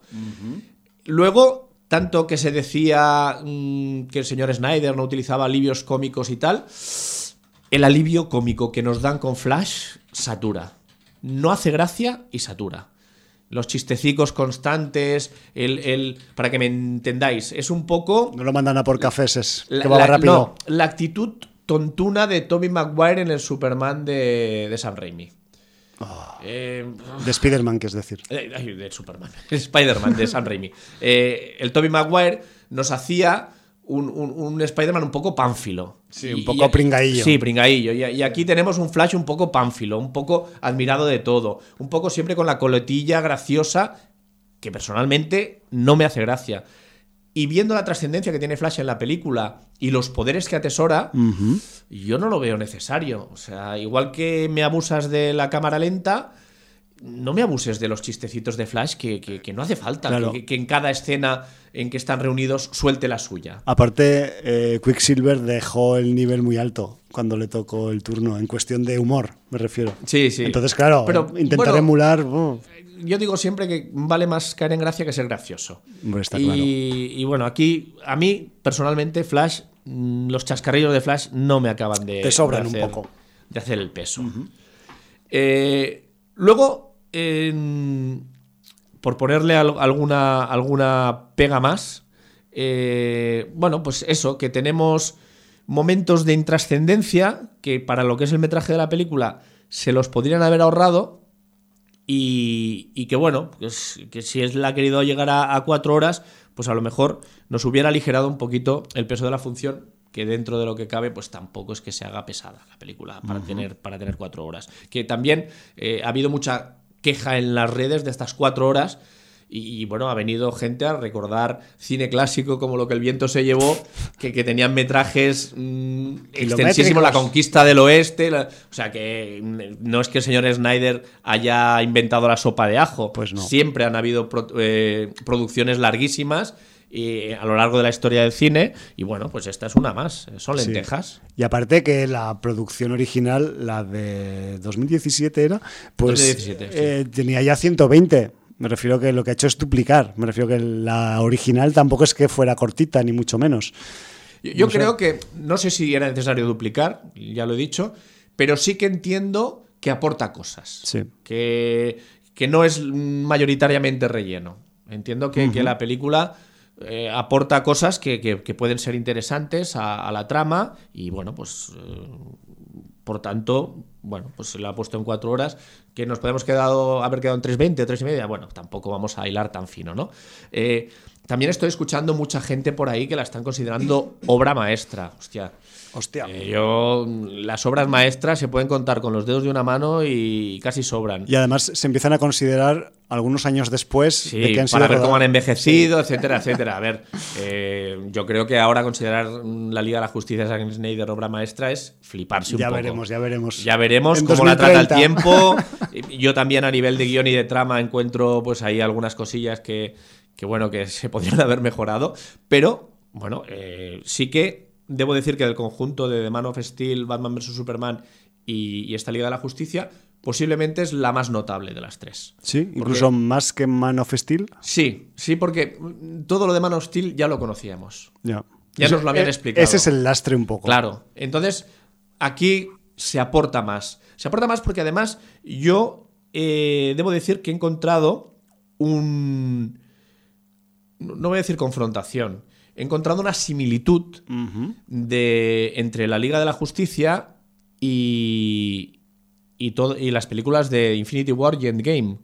Eh, ¿Por qué? Porque aquí tenemos unos elementos que son las cajas que son muy parecidas a las gemas del infinito. Sí. Y tenemos, vamos a decir, unas presencias extraterrestres Ajá. que se quieren apoderar de ese poder. Sí, sí, sí. ¿Vale? Entonces, claro, yo no sé en cómics. Bueno, creo que sí, porque lo comenté con. Hoy tendría que habernos acompañado Maese con la Blanca. Eh, ha, ha sufrido un percance, no ha podido venir porque él sí que es un erudito en los cómics de C. Nos hubiera pegado un baño aquí. Sí, claro. Entonces, él es erudito en todo tipo de cómics, porque le gustan cualquier tipo de cómics español, desde un Carpanta a DC, a Marvel, todo. Pero recordemos que además su personaje mm, favorito de cabecera es Superman. Y, y entonces lo estuve comentando con él y él tampoco sabía. mm, y, y lo estuvo mirando. Y curiosamente, por la creación en cómic, aparecieron antes las cajas que las piedras, de, las gemas del infinito. Ya. O sea que. Es en este- posible. en este tema, a pesar de haber esas similitudes, no sería DC copiando a Marvel, sino al revés. ¿eh? Al o sea, que quiero decir que, que a veces las cosas no son lo que parecen. ¿no? Eh, entonces, bueno, pues eh, con este entramado y, y diciendo eso, que tienes dos personajes secundarios que conforman esta Liga de la Justicia, pues estos personajes secundarios han estado muy bien tratados, excepto la vena cómica de Flash. Me ha gustado mucho el tratamiento de Cyborg. Eh, ya he dicho que cuando te presentan estos dos personajes te das cuenta de que son poderosísimos. Y realmente hay un sarcasmo muy bien tirado del señor Ben Affleck cuando le preguntan por sus superpoderes a Batman. Entonces, no voy a hacer spoiler porque e- ese sí que es un, un- un chiste ácido que está muy bien metido. Ajá. Y, y realmente, claro, eh, ¿qué pinta Batman ante gente tan poderosa como Wonder Woman, como Aquaman? Gente cósmica. Como este cyborg, porque no es el cyborg de Doom Patrol, es un cyborg mucho más poderoso. y, y este Flash, que es un Flash eh, que no es un Mercurio, para que nos Sí, no entendamos. es un corredor de fondo. No, aquí eh, recordemos que ya el primer Superman que protagonizaba Christopher Reeve ya jugaba con el tema del espacio-tiempo Sí, y de sí, controlar sí. el tiempo. De una manera que vista ahora desde fuera es un poco ridícula, Sí, a pesar naif. del cariño que le tengo a esa película, porque fue mi primera película de, de superhéroes y lo flipé muy fuerte con ella. Eh, Me en- en- acuerdo de esa escena en concreto. en Los Vengadores, en Infinity War y en Endgame también eh, hemos topado con el tema de modificar el tiempo. Sí, La realidad en sí misma Sí, también. señor. sí. Y aquí también. O sea, parece que es un must have, ¿no? Una cosa que se tiene que tener en Claro, este es tipo como, de películas. es como el límite de la, de la creación, ¿no? Y aquí, el que no solo es velocidad, sino que puede mm, hacer temblar eh, los cimientos del espacio temporal, es el señor Flash. Porque puede cazar a un electrón en movimiento, quizás. Se explica en la película. Vale. No, no quiero hacer spoilers y, y- y ya lo veréis. Bueno, bueno. Entonces, eh, bueno, todo esto, digo, no quiero hacer spoiler, pero claro, eh, estamos ante, ya lo he dicho, hay un villano, tiene un objetivo que es conseguir unas cajas, como os podéis imaginar, el objetivo de esta Liga de la Justicia, que aquí eh, se, se, se ponen los cimientos, se está construyendo para hacer eh, frente a esta amenaza. Eh, porque ha pasado algo con Superman, no lo voy a decir, pero quien haya visto Batman vs Superman sabrá lo que ha pasado con Superman. Y, y claro, eh, todo es muy interesante, todo está muy bien, pero claro, aquí también te das cuenta de lo que es Superman. Porque puedes juntar muchos héroes, puedes poner muchos villanos, pero Superman es el sumum del superhéroe de DC. Sí. Y posiblemente el sumum del superhéroe en general. Es que a efectos prácticos, ya lo hemos dicho alguna vez. Es que Superman, Es coño. un dios. Es un dios. Es un puto dios. Yo lo siento y- por el spoiler, pero. Y, y- y bueno, y, además. y a un dios no se le puede matar. y además, Superman cabreado, ya no te quiero decir lo que es. Ya.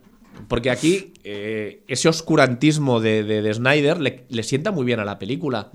Porque también un superhéroe puede tener un mal día. También Por un superhéroe.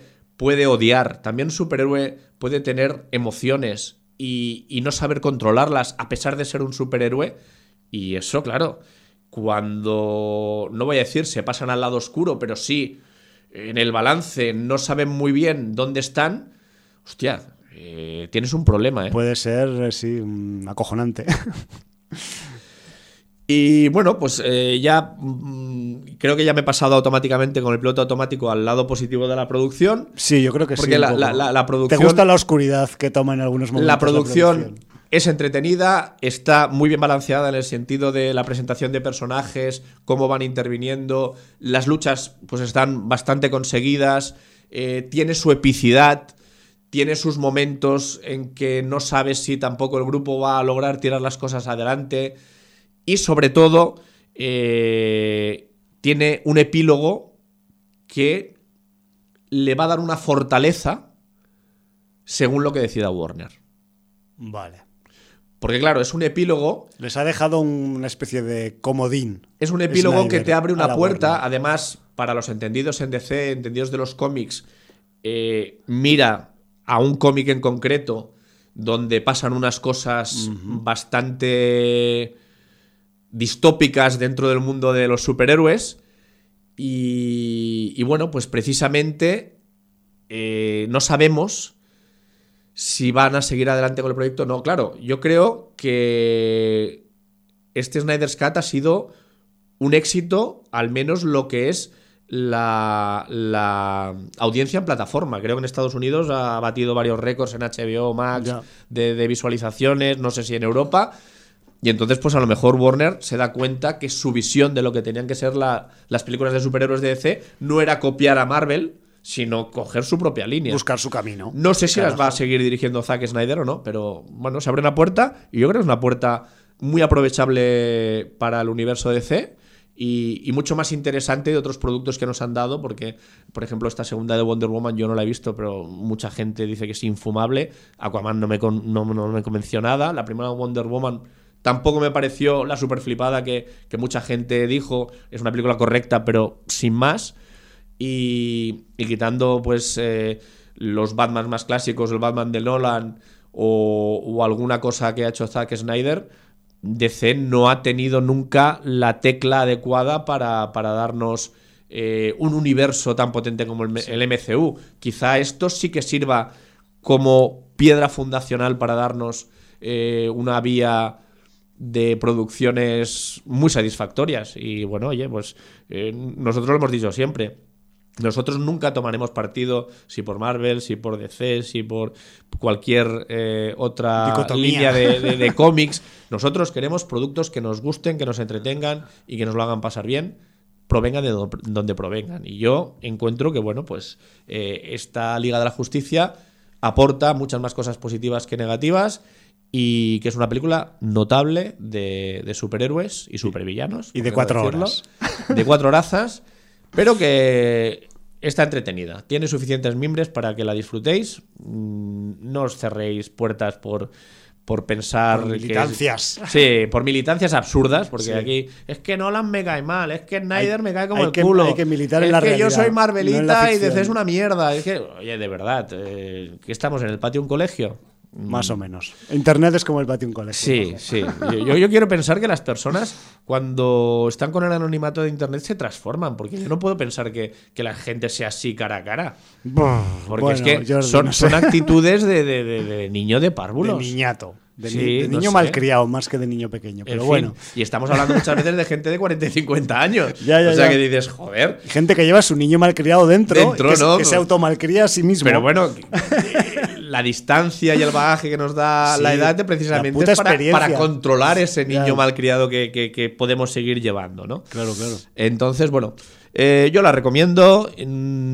Si, si, no tenéis la paciencia de ver las cuatro horas seguidas, la película está estructurada en capítulos. Ved los tres primeros y al cuarto lo paráis y luego lo retomáis y tranquilamente y la ves como una TV movie, que no pasa nada, que antes nos las daban en dos trozos. Una, de, una de, Stephen King, de una esas Stephen King, sí, como era It, como era Sales Blot o cualquiera de estas. Los. Entonces, pues ya está. Y, yo creo que la vais a disfrutar y, y sobre todo, apertura de miras, coño. Sí. Eh, yo me he quedado con las ganas eh, si no la he visto es, ha sido simplemente pues porque no he podido dedicar cuatro horas de mi ocio a esto en concreto, porque, porque no, y cuando no puede ser, no puede ser. Pero sí que os recuerdo que la Liga de la Justicia de 2017 fue comentada aquí en estos mismos micrófonos en el programa 765 y que si queréis pues eh, retrotraeros a las opiniones de, de, aquel momento, pues las podréis comparar con ¿Te, las ¿Te acuerdas lo este que te pareció, José, de memoria? A ver, o sea, yo estaba reflexionando y haciendo memoria conforme te estaba escuchando a ti, Jordi, y es que, o sea, me acuerdo de súper pocas cosas. Eso quiere decir que tampoco te dejó mucho pozo. o sea, lo primero es eso, que no me dejó pozo. Lo segundo, y cosas que más me, acuerdo, son todas las que tienen que ver con Cyborg. De, con Cyborg me acuerdo de casi todo, de, que, de esa historia tan chunga y tan dramática de cómo el tipo pues le acaba dando la vuelta y acaba siendo lo que es, ¿no? Que entiendo que esto sí que pues igual tiene en común con, la nueva versión o que lo han respetado o incluso lo, han respetado, lo han, lo han ampliado. implementado un eh, poco. yo creo que en la historia de Cyborg no he visto la de 2017, pero aquí está muy bien explicada, bien dramatizada y, le han dado mucha importancia. Y algunas cosas del, del Superman de la Liga de la Justicia del año 17 pues también me acuerdo, no voy a decir cuáles porque son un poco spoiler, pero me acuerdo que sí que me, gustaron. Más allá de eso, quizás alguna cosita de Batman también, pero del resto, del, del, Aquaman, me acuerdo que estaba ahí pescando boquerones o bacalaos en el Báltico o poco más, y no me acuerdo de mucho más, que los, pescaba a mano el cabrón, por eso me acuerdo, pero no me acuerdo de su aportación superheroica a la, a la función. Y, y, del Flash y de la Wonder Woman, pues tampoco me acuerdo mucho. Me refiero que entiendo que ahí es donde ha podido haber, pues igual esa, también esa, mm, ese extra de carga de minutaje que igual, pues en algunos personajes yo sí que mm, por, recuerdos, ¿no? Pues eh, deduzco que había algunos que les faltaba peso en una función colectiva.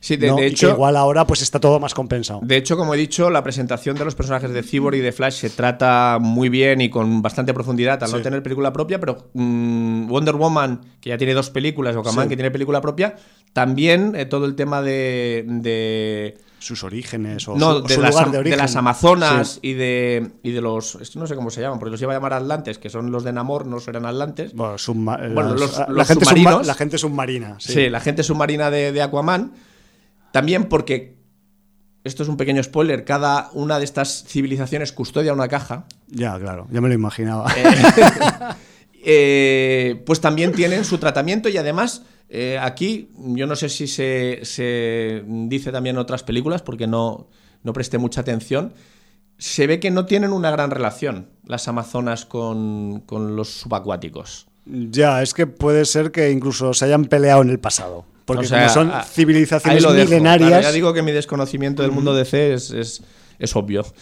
Eh, una cosa que de la parte negativa que, tenía en la cabeza y no he dicho es un poco la flipada que se ha pegado con el 4-3 este de los cojones el señor Snyder. Porque que me diga ahora que, que la ha sacado en 4-3 porque la quería proyectar en IMAX y tal, a mí no me acaba de cuadrar porque cuando la rodó originalmente en 2017 la rodó en panorámico. entonces, a ver, pues una flipada. Eh, el ego, lo que hablamos del ego. Lo que hablamos. o sea, una cosa no quita la otra. Puede ser un director que te guste más o menos, pero tiene el ego muy subido, como el señor Nolan. Son gente pues... Eh, son creadores. Megalómanos, son megalómanos, coño. Vale, pues ya está, pues eh, le, aguantas el punto de megalomanía y que no son los primeros mm, directores pagados de sí mismo. Ha habido muchos directores que se han creído... De hecho, eh, es otro síndrome bastante frecuente. Que, ojo, este que, también es verdad que muchos de los, de los mm, directores más megalómanos que ha habido, luego realmente su producción audiovisual ha sido brutal y tienen películas realmente brutales. Eh, pero bueno, en este caso, pues eh, se ha pegado la flipada del formato 4.3. Pues vale. También debo decir que, aunque al principio se hacen extrañas esas bandas a, izquierda y derecha, claro. Eh, cuando llevas 10 minutos de película ni te acuerdas. Ni te acuerdas. Ya. ya. no me voy a entrar si corta plano por los lados, que han comparado fotogramas y pierde. Bueno. todo esto son análisis que, hace la gente, pero que yo no pierdo ni tiempo ni. Ni en verificar, siquiera. No, ni, ni, ni ganas. Eh, recomendada. Vale, recomendable, em, con un cojín para si tienes un culo con poca masa muscular. O te la ves en dos veces, te la ves te levantas a, El epílogo abre, abre, muchas puertas y además aparece un nuevo personaje que parece que va a ser muy interesante. Porque, por lo que he podido, porque como soy un, un DCIta con muy poca información. eres un aprendiz de Soy un aprendiz de DCIta. he buscado sobre ese personaje y eh, es muy poderoso.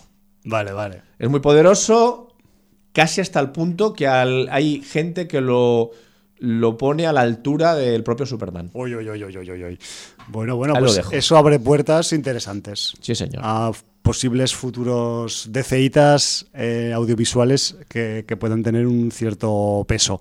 No sé, la semana pasada comentamos que Maribel Verdú iba a hacer de madre de Flash, eh, que esto caerá pues eh, a final de este año o del año que viene. Me refiero que esto ya se lleva haciendo desde hace tiempo, más allá de esto, que no ha sido más que una recopilación, entiendo, de material de todo aquello que se hizo en 2017 y no sé si habrá habido algún ajuste técnico, eh, vamos a decir, de laboratorio por el camino, pero me refiero que todo ya estaba rodado de aquella época, de hace cinco años, quiero pensar. ¿Qué, vamos a tener? ¿A, Maribel como la Marisa Tomei de DC? Pues seguramente, va un poco de este rollo. En fin, ya, ya lo veremos. Esas madres y esas tías que, dices, madre mía. Madre mía, si da. Bueno, en fin. ¿Cómo ha cambiado Tia May de cómo la recordaba, no? Es que son. Eh, cambian los tiempos, cambian las franquicias y también. Bueno, pues también, también te cogen gente muy, muy jovencilla, como es el Tom Holland o como es el, el Ezra Miller, creo que es el que hace de de Flash. Sí, señor. Y, como son actores muy Miller, que estaba en el tinglao evangélico de Stephen King hasta hace poco, en The Stand, ahí. Sí, sí, sí. Un poco loquito él, ¿eh? También. un poco. Eh, no tiene nada que ver el papel, papel con el otro, porque realmente en The Stand está irreconocible. Eh, pero bueno, como, coges eh, esa versión de Spider-Man y esa versión de Flash muy jovencillos, sí. pues realmente te, te permite tener una madre, una tía, pues eh, Vamos a decirlo. Con, una carga erótico festiva importante. MILF. MILF. MILF absoluta. O TILF, si es tía, TILF. En fin. Sí, sí. Pues eh, ahí lo dejo. Con esto tenemos la Liga de la Justicia Snyder Cut eh, version y oye, nos tenemos que meter. Sí, nos tenemos que meter con, rapidito con porque estreno de superhéroes de la semana. Aunque sea solo por un capítulo, hay que darle no, yo creo que darle su cancha porque, porque se lo merece. Sí. Eh, pues tenemos que Disney Plus, o Disney Plus, como queráis llamarlo, eh, ha estrenado. Marvel Disney.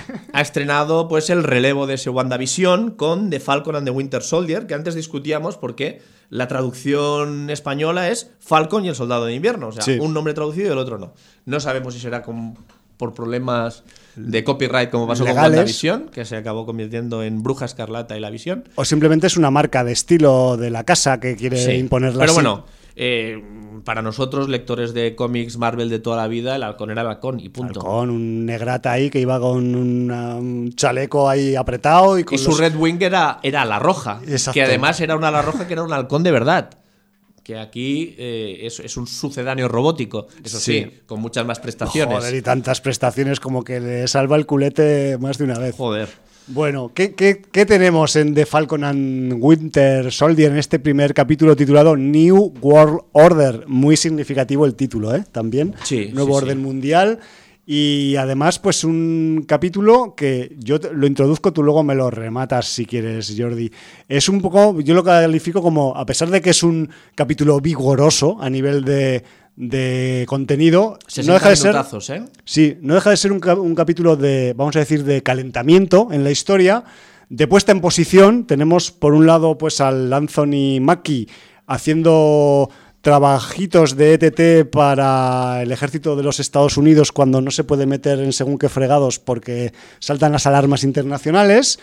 Y por otro lado tenemos al Sebastian Stan, pues intentando llevar una vida normal con todas las comillas que se le pueden poner pues a alguien que tiene el pasado que tiene el soldado de invierno, ¿no? Además intentando eh, sobrellevar eh, pues como esa carga de sus hechos eh, del pasado que, pesan más de lo que pudiera parecer en un momento. Sí, yo, quiero hacer un pequeño spoiler porque me hizo mucha gracia eh, que lleva una lista con todas las personas a las que hizo daño mientras fue el soldado de invierno. Y intenta, de alguna manera, porque muchas veces no puede, porque hizo las atrocidades tan bestias que, que es imposible enmendarlo, pero intenta, de alguna manera, en la medida de lo posible, ayudar o, enmendar la plana un poco de lo que hizo con su actuación en su día. Entonces, no tiene nada que ver, pero a mí se me, vino a la mente, me llamo Eal. Sí. ¿Te acuerdas? Sí, sí, sí, me acuerdo. La serie cómica en que él también llevaba su lista de, propósitos para enmendar todas las acciones, malas acciones que había hecho a lo largo de su vida. Exacto. Y entonces a, mí, a mí me vino este, este emparentamiento absurdo, absolutamente. Total, total. Earl con el soldado de invierno, ¿no? Sí. pero, pero bueno, no tiene nada que ver. Bueno, eh, tampoco es un spoiler, creo, Jordi, decir que en este capítulo 1 de calentamiento, pues eh, los dos protagonistas, los dos nombres de la función principal, pues todavía no tienen eh, entre sí una vinculación física más allá de tener cada uno el teléfono del otro en su lista de teléfonos del teléfono móvil. Sí, porque recordemos que ellos, eh, como pretendidos mejores amigos de Steve Rogers, sí. tenían una especie de competición a ver quién le hacía más casito a Steve de los dos, ¿vale? Sí, un poco ahí destructivo en cualquier caso. Correcto. Este y entonces eso hacía que entre ellos hubiera una enemistad. Bueno, enemistad, sí, enemistad, ¿por qué no decirlo? O, una, aversión al final. Una competencia, cierta aversión, cierto recelo, celos directamente, ¿no? Celos eh, infundados además, porque todos sabemos a, quién quería más Steve Rogers. es broma. No, pero, pero es que además quiero decir, alguien más ecuánime y más noble que el capitán hay poca gente, exacto. Y los trataría a los dos por igual. Sí, entonces, bueno, pues yo creo que ese componente va a jugar mucho en favor de darle un toque de buddy movie a la larga a la serie. Recordemos que son solo seis capítulos en vez de diez, porque al durar una hora, pues, joder, de unido. Eh, tenemos ahí seis horazas de, de, Falcon y el Soldado de Invierno. Sí, de vengarismo, ¿no? También un poco. Y además debo decir que en la producción se han dejado dinerito. Los diez primeros minutos de escena de acción de, de Falcon, nada más empezar eh, el capítulo es que te dejan pegado al asiento. ¿eh? A ti, difuso. De hecho, es, una escena, esta intro de acción, vamos a decir. Podría estar en cualquier película de cine. Es de película, es como pues en WandaVision esos momentos que teníamos en el penúltimo capítulo que también eran dignos de pantallota grande. Pues aquí en el, en el capítulo 1 ya tenemos un poco ese tipo de material espectacular que, que es un poco inherente a una peli o a una serie, en este caso, con dos supertipos ¿no? en, en, la, en la, cabecera de, de, la función. Luego sí que igual, pues después de esa introducción espectacular, bajamos los pies a la tierra, planteamos esto que os acabo de contar yo ahora de mm, los posicionamientos vitales de cada uno y eh, pues presumiblemente en las siguientes entregas eh, las, las, líneas vitales, los caminos, no sé si también, entre comillas, profesionales de ambos dos tipos, tanto el halcón como el soldado de invierno, pues se van a acabar cruzando, no sé ya si en el capítulo 2 o en el 3, entiendo que cuanto antes porque hay seis entregas solamente, pero que sepáis eso, que en, que en, este capítulo introductorio pues tenemos, eh, vamos a decir, esa, esa puesta de largo, pero por separado que ya se acabará juntando pues en, en, un futuro cercano. Decir también, Jordi, que la dirección del capítulo y de los otros cinco que quedan corre a cargo de la directora canadiense Carrie Scotland, que además es una señora que ya tiene amplia experiencia y bagaje en las series y medio televisivo.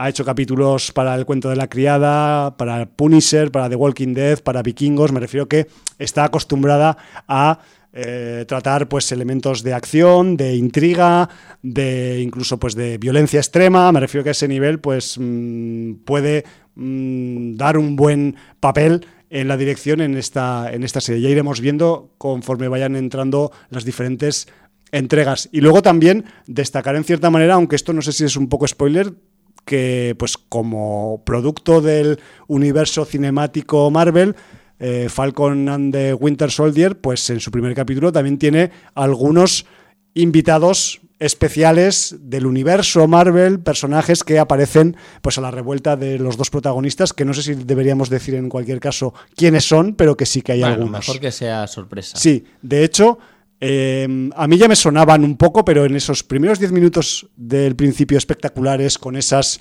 con esa escena, mm, vamos a decir, de acción trepidante en el aire, pues hay un viejo conocido de una de las entregas previas en cine del Capitán América, solo voy a decir eso. Y bueno, un señor que estaba en un barco. Eh, sí, creo recordar que estaba en un barco y aquí está en un avión, pero bueno, supongo que es un tipo que le gusta viajar. Sí, pero van a salir más viejos conocidos. El capítulo acaba con una imagen final que te deja absolutamente con el culo torcido. Yo quería un poco hablar de la escena final porque entiendo que a ti te has sentado como si te dieran con, no, pero yo, ya sabía, Yo ya sabía que aparecía ese personaje, que, además sabes quién es el intérprete. Eh, pues es que solo sale un segundito y no lo he querido mirar, pero... Eh, ese tipo se llama Wyatt Russell, Wyatt Russell, si no me equivoco, y es el hijo de Carl Russell. No jodas. Sí, señor. El Carl Russell, el, Russell de siempre. Snake Pilsen, sí, sí. Sí, el de la pequeña China y todo el rollo. Sí, los odiosos ocho, ah, qué Bon Tomahawk, todo lo que quieras echarle. Wyatt. Sí, sí. Y... Qué fuerte. Pero pues con la máscara no se le reconoce. Sí, sí.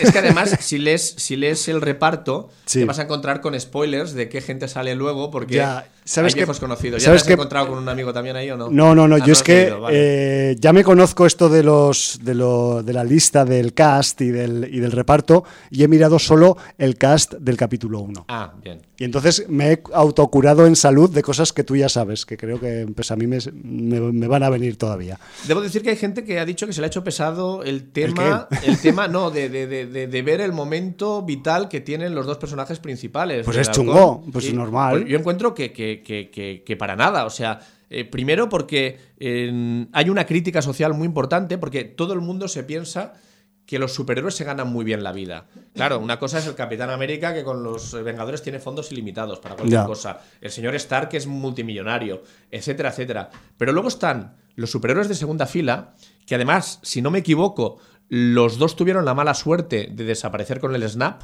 Sí, sí, con el lapso, que ya con el lapso. y, y, entonces, eh, claro, han estado durante cinco años desaparecidos. Ahora la sociedad está con la mitad de la población que ha desaparecido cinco años, ha estado cinco años sin generar ingresos, sin nada, y luego los gobiernos se tienen que hacer cargo de estas personas que han perdido el trabajo, etcétera, etcétera. Entonces, ¿qué pasa? Que hay muchísima gente en una situación financiera absolutamente acuciante. Y precaria. Y precaria. Y el tema. Hay una escena bancaria que, que además refleja lo gilipollas que es el ser humano. Pues sí.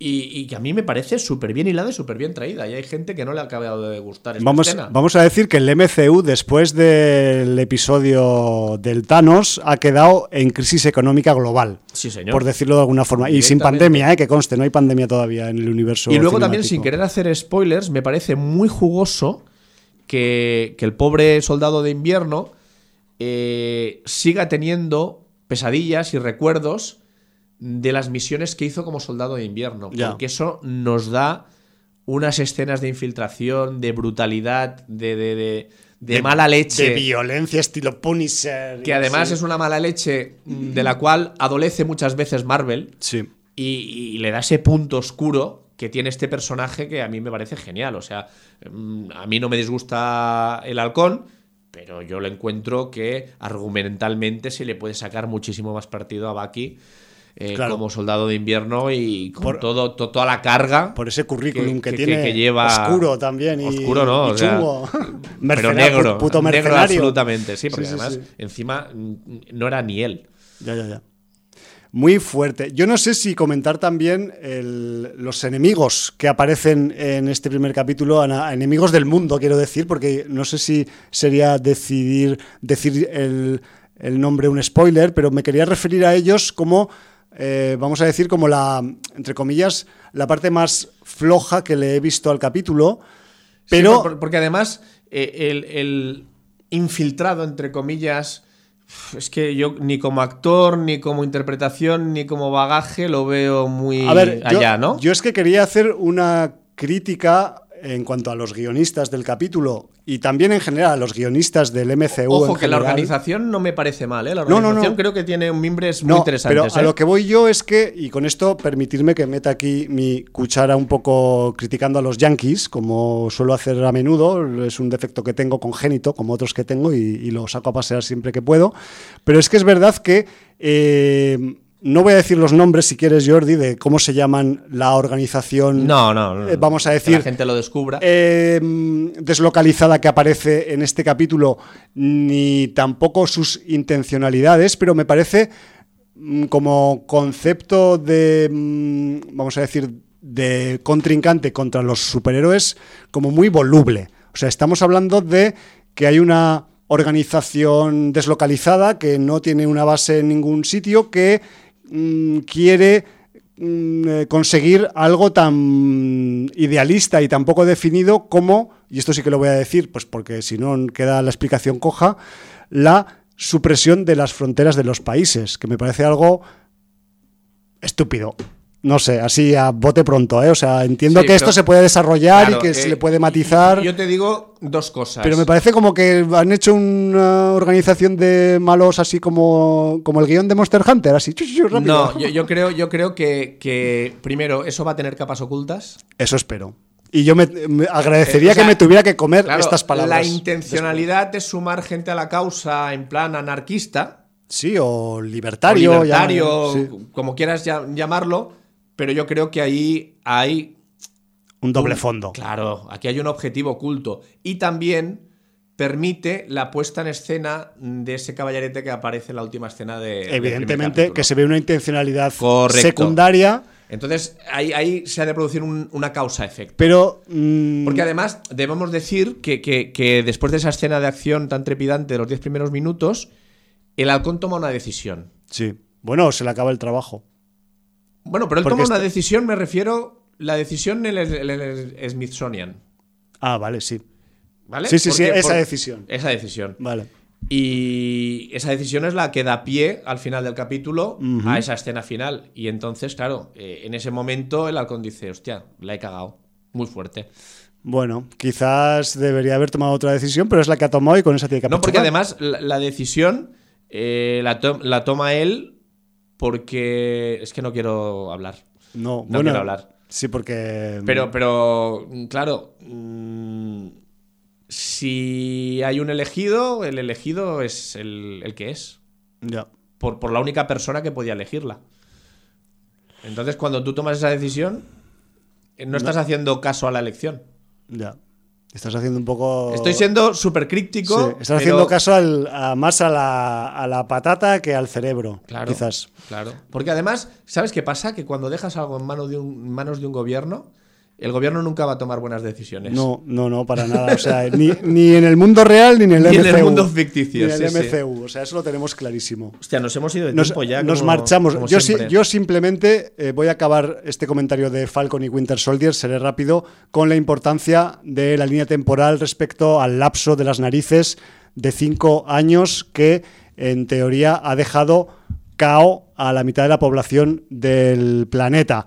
Me refiero con esto que eh, tanto en Falcon y Winter Soldier como en La Bruja Escarlata y Visión como en Spider-Man Lejos de Casa tenemos diferentes puntos de la línea temporal al respecto del lapso, del blip que se dice en inglés, creo recordar, y que igual que la Bruja Escarlata parecía tener lugar pues unas semanas después del final de Vengadores Endgame, que Spider-Man Lejos de Casa se dice en la película como que pasa posteriormente, ocho meses después del final de Endgame, aquí, después de esos cinco años, en teoría se supone que en Falcon y Winter Soldier estamos en el futuro, estamos en el año 2023 o 2024. Me refiero que no es el momento actual 2021. Dicho esto, ya nos podemos despedir porque ya me queda ancho.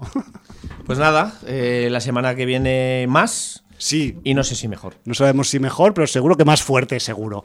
Y nos marchamos pues con otro clip de audio, con otro extracto de la banda sonora de Monster Hunter del señor Paul Haslinger. Y si en el inicio del programa hemos escuchado a Ners Sila, ahora vamos a escuchar a Rázalos y diréis, ¿qué son esos eh, coristas o intérpretes líricos? son- son monstruos de, son, de- son- de la función. son nombres de algunas de las especies o criaturas que hay en ese mundo paralelo al nuestro en el que se desarrolla la acción de Monster Hunter. Así que con estas notas sonoras que vienen de la zoología de otro mundo, nos marchamos hasta la semana que viene. Valar Morgulis de Ceitas. Motherfuckers de la dimensión paralela.